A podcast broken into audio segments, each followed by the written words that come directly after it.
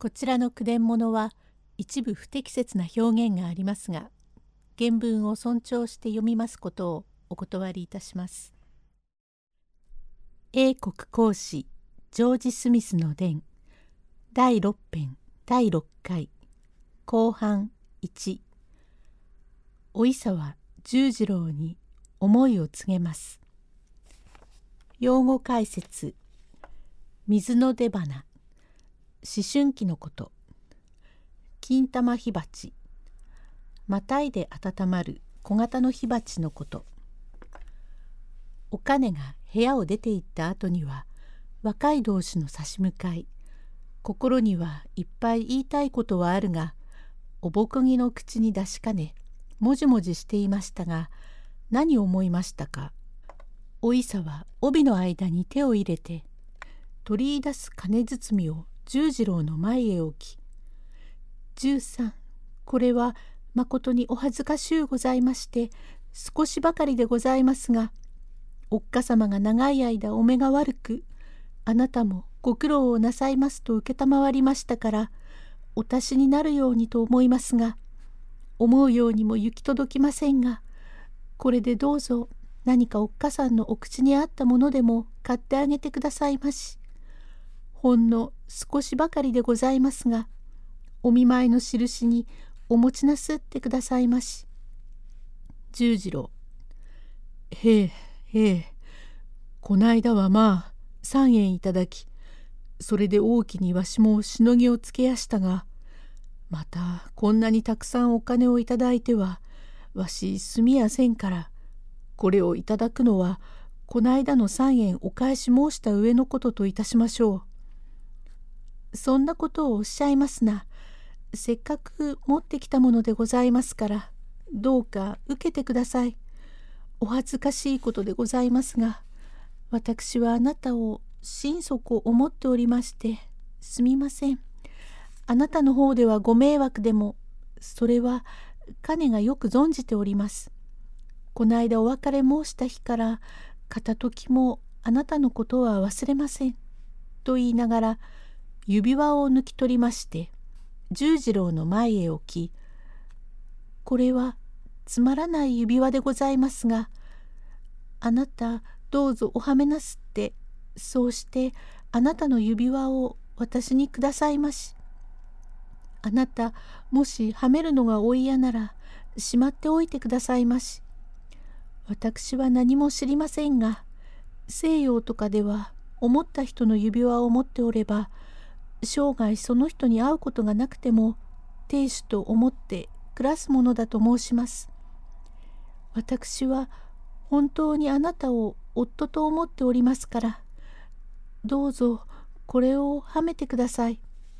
と恥ずかしい中から一生懸命に震えながら十次郎の手へ指輪を乗せじっと手を握りましたがこの手を握るのはまことに愛の深いもので西洋では往来で交際の深い人に会えば互いに手を握ります。おいおい開けると高級するようになると言いますがこれはちと汚いように存じますがそうなったら延長などはペロペロ舐めて歩こうと思っております。今おいさにじっと手を握られた時はさすがに物語十次郎も来たけではありませんから心嬉しくおいさの顔を見ますとつぼみの花の今半ば開かんとするところへ露を含んだ風情で見る影もなき十次郎をばこれほどまでに思ってくれるかと嬉しく思い十次郎もまたおいさの手をじっと握りながら「おいささん今おっしゃったことが本当なら飛び立つほど嬉しいがただいまも申す通りわしは今じゃ落ちぶれて裏や住まいして人力を引く卑しい身の上お前さんは川口町であれだけのご神代のお嬢様釣り合わんは不縁のもととても夫さんが特進して女房にくれる気遣いもなければまたわしが母に話しても不釣り合いだからダメだと言って叱られます。姉も固いから承知しますめ。と言って親の許さんことはできませんがあなたそれほどまで思ってくださるならば人は七転び八起きの例えで運が向いてきて元のようになれんでもせめて元の寝台の半分にでも心性が治ったらお医者さん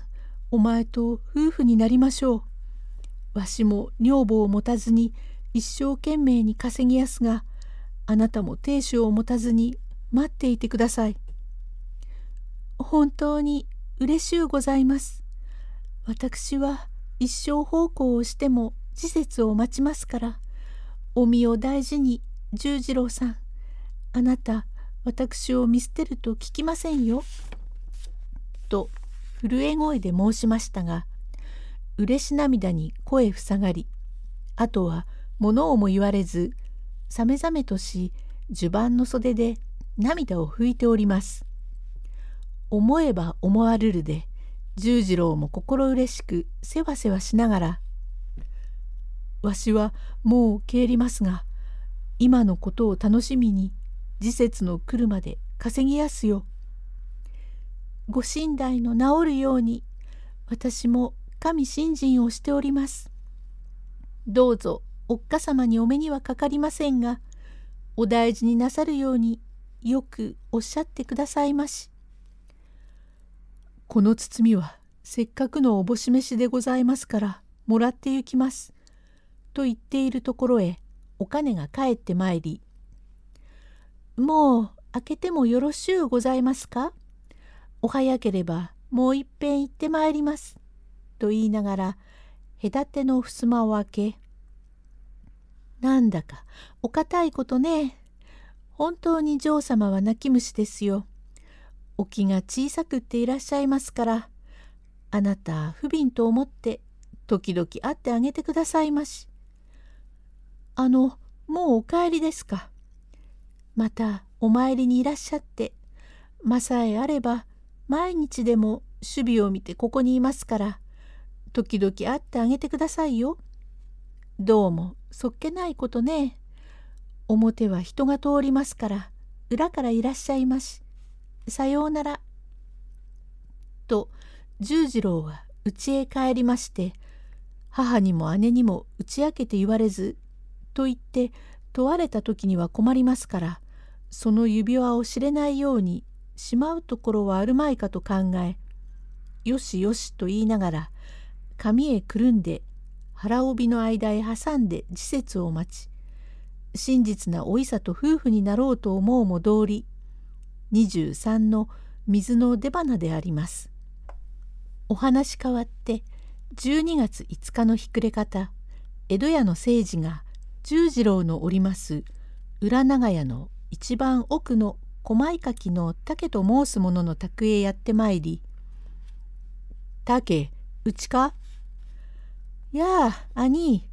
大きにご無沙汰をしてからどうもしようがね貧乏暇なしで聞いておくんね。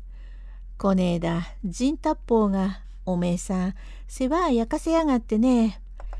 からどうも喧嘩っ早いもんだからね。もっとも、近所の野郎が悪いんでごぜやさあね。夕夜でもってからに、近所の野郎が挨拶しずにぐんとしゃがむと、